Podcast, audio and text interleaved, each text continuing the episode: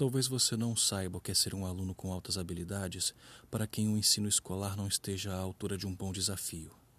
E possivelmente não entenda o que é perder o gosto por tudo, como se lhe tirassem o coração justo no momento em que poderia escolher qualquer talho da vida: o da ciência, o da tecnologia ou o corporativo, o jurídico, o acadêmico, quiçá o da política. Em meio ao mundo de saberes que tive ocasião de escrutar, só o enclave parecia emparedado demais para a devassa do meu intelecto, embora, ironicamente, meu intelecto em si se originasse de dentro das suas paredes. Essa cidadela encravada nos confins da razão de que falo é a psique humana. O caso é que se eu fosse algum poeta e me pedissem certas palavras sobre essa essência que em nós estancia e que desafia a qualquer descrição, o recesso humano a que também chamam alma, apresentá-lo-ia como a morada dos mais caros desejos, e também o princípio fontanal dos nossos pendores, quer sejam eles virtuosos, quer não. Diria, com termos ruidosos e solenes, perambulando nos subentendidos, que é o nosso lugar oculto, paraíso e inferno superpostos, em cujo cerne todas as feridas dormem um sono leve e as mentiras não fingem autenticidade. É de lá que desenterramos vivas esperanças e os desesperos mais fúnebres. Cada momento de felicidade renunciado, sorriso roubado, desejo sufocado, e todo o amor que alastrou um dia o coração, os sonhos que ocuparam o trono dos nossos dias, eventos apagados do presente, perdidos para a ferrugem do tempo, obras de um instante, memórias que já não ardem, horas esquecidas, todos luzes cintilantes, tonalidades da nossa totalidade. É na alma que pagamos o preço de uma identidade se eu fosse algum poeta.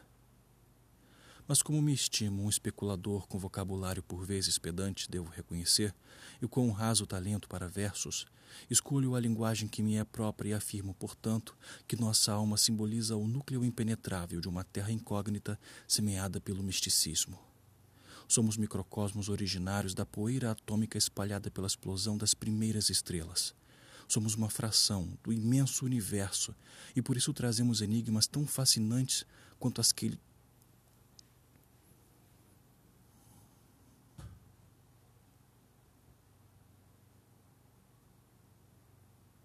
Somos microcosmos originários da poeira espalhada pela explosão das primeiras estrelas. Somos uma fração do imenso universo e por isso trazemos enigmas tão fascinantes quanto aqueles que permeiam o espaço macroscópico lá fora. Somos macro...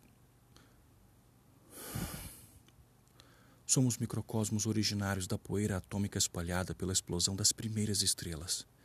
Somos uma fração do imenso universo e por isso trazemos enigmas tão fascinantes quanto aqueles que permeiam o espaço macroscópico lá fora. Nunca uma sombra sequer da alma foi posta à luz, por mais fundo que se tenha olhado no átomo, único lugar físico onde procurar.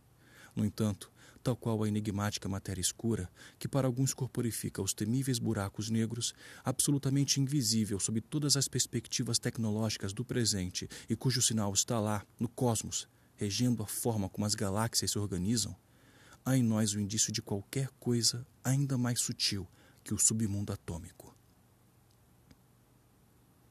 tal como somos atravessados a cada segundo por um bilhão de partículas elementares que vagueiam à velocidade da luz, perdidas pelo universo, há muito mais coisas dentro do contínuo tetradimensional a qual estamos presos que vão além da nossa capacidade de ver, mas não de tocar com a imaginação. Por isso sinto na alma a impossível medida do entendimento daquele que a teceu no centro das vidas mais evoluídas. Em regra, ela que creio fazer fulgurar sentimentos, os mais profundos, que incendeia com o fogo das emoções o coração e a mente ilumina com o sol da razão. Em última análise, a alma é um ser. Penso que por ela possuir limites bem estreitos com o espírito, Penso que por ela possuir limites bem estreitos com o espírito, terminam por si locupletarem. Já este último, eu diria, traz consigo a vida, empodera o sangue, emana os impulsos que nos movem, tão abundantes na infância, tão parcos na velhice. Ou será que estou invertendo tudo? Aliás, são dúvidas assim que dividem os estudiosos dessa matéria em praticamente dois grupos, os dicotomistas e os tricotomistas.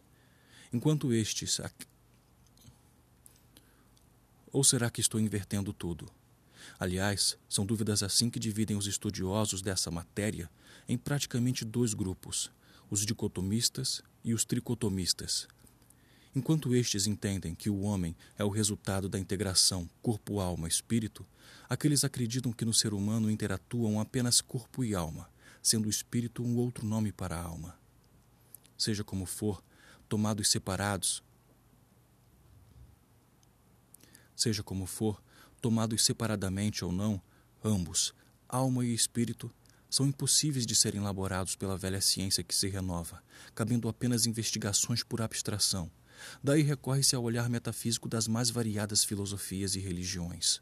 Contudo, qualquer que se propor, efetivamente, a esgotar as definições cabíveis tanto à alma quanto ao espírito humanos, seja um grande intelectual ou exímio poeta, corre o risco de ser, quando muito, verborrágico, quiçá prolixo, mas de todo modo, malfadado, como eu agora. Para pôr uma pedra sobre esse assunto, que confesso já soa como um pretenso tratado teológico, importa falar um pouco sobre o corpo, este complexo organismo aprisionado ao mundo físico-sensorial. Ele é, convencionalmente, o que determina um ser humano. Se considerarmos, todavia, que mais de três quartos da infinidade de células que o constitui é constante de micróbios, como bactérias e fungos, a microbiota que interfere até no teor de nossa conduta e sem a qual não seríamos saudáveis, aliás, não sobreviveríamos nesse mundo, chegaremos à inevitável conclusão de que a essência do gênero humano está guardada num desvão fremente, muito além do todo orgânico. Quanto a mim, que sempre encarei a mística como simples hipóstase, verdade é que só comecei a ligar maior importância a tais questões faltando meses para o meu passamento. Experiência incorpórea que inicio nesse exato instante, guiado por dois luminosos, e somente porque me tornara testemunha tanto de ações angélicas quanto mefistofélicas que se operam num plano hermético aos homens naturais antes de o soprar divino fazer ruir o muro das minhas convicções, provando demonstrativamente que a realidade encobre dimensões quase nunca manifestas, tive de experimentar as lassidões e as agruras sucessivas que fanam a alegria do simples existir. Quanto a mim, que sempre encarei a mística como simples hipóstase, Verdade é que só comecei a ligar maior importância a tais questões faltando meses para o meu passamento. Experiência incorpórea que inicio nesse exato instante, guiado por dois luminosos. E somente porque me tornara testemunha tanto de ações angélicas quanto mefistofélicas que se operam num plano hermético aos homens naturais antes de o soprar divino fazer ruir o muro das minhas convicções, provando demonstrativamente que a realidade encobre dimensões quase nunca manifestas, tive de experimentar as lassidões e as agruras sucessivas que fanam a alegria do simples existir.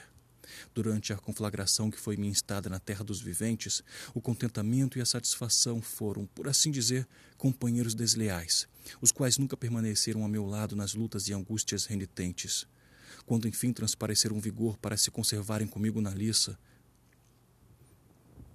quando enfim transparecer um vigor para se conservarem comigo, convalescendo-me em minhas batalhas existenciais, infelizmente a morte, a qual me perseguira durante meus dias iniciais de vida, estava outra vez à minha mira. Mas a fim de que essa história de muitas dores, alguns alívios e raras felicidades seja devidamente contada, comecemos pelo início.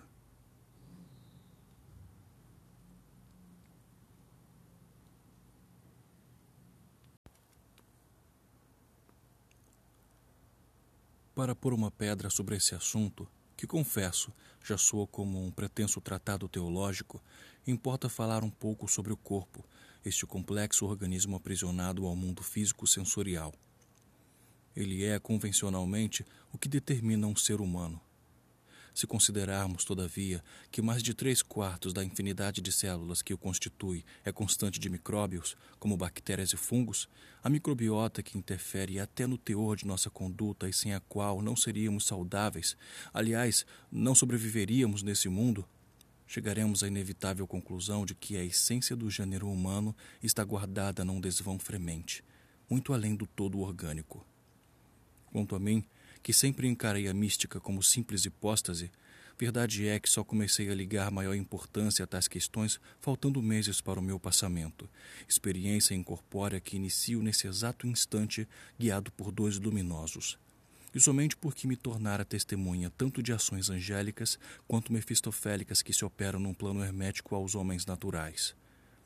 Antes de o soprar divino fazer ruir o muro das minhas convicções, provando demonstrativamente que a realidade encobre dimensões quase nunca manifestas, tive de experimentar. Tive de experimentar as lassidões e as agruras sucessivas que fanam a alegria do simples existir. Tive de experimentar as lassidões e as agruras sucessivas que fanam a alegria do simples existir. Tive de experimentar as lassidões e as agruras sucessivas que fanam a alegria do simples existir. Durante a conflagração que foi me instada na terra dos viventes, o contentamento e a satisfação foram, por assim dizer, companheiros desleais, os quais nunca permaneceram a meu lado nas lutas e angústias renitentes. Quando enfim transpareceram vigor para se conservarem comigo, convalescendo-me em minhas batalhas existenciais, infelizmente a morte, a qual me perseguira durante meus dias iniciais de vida, estava outra vez à minha mira. Mas a fim de que essa história de muitas dores, alguns alívios e raras felicidades seja devidamente contada, comecemos pelo início.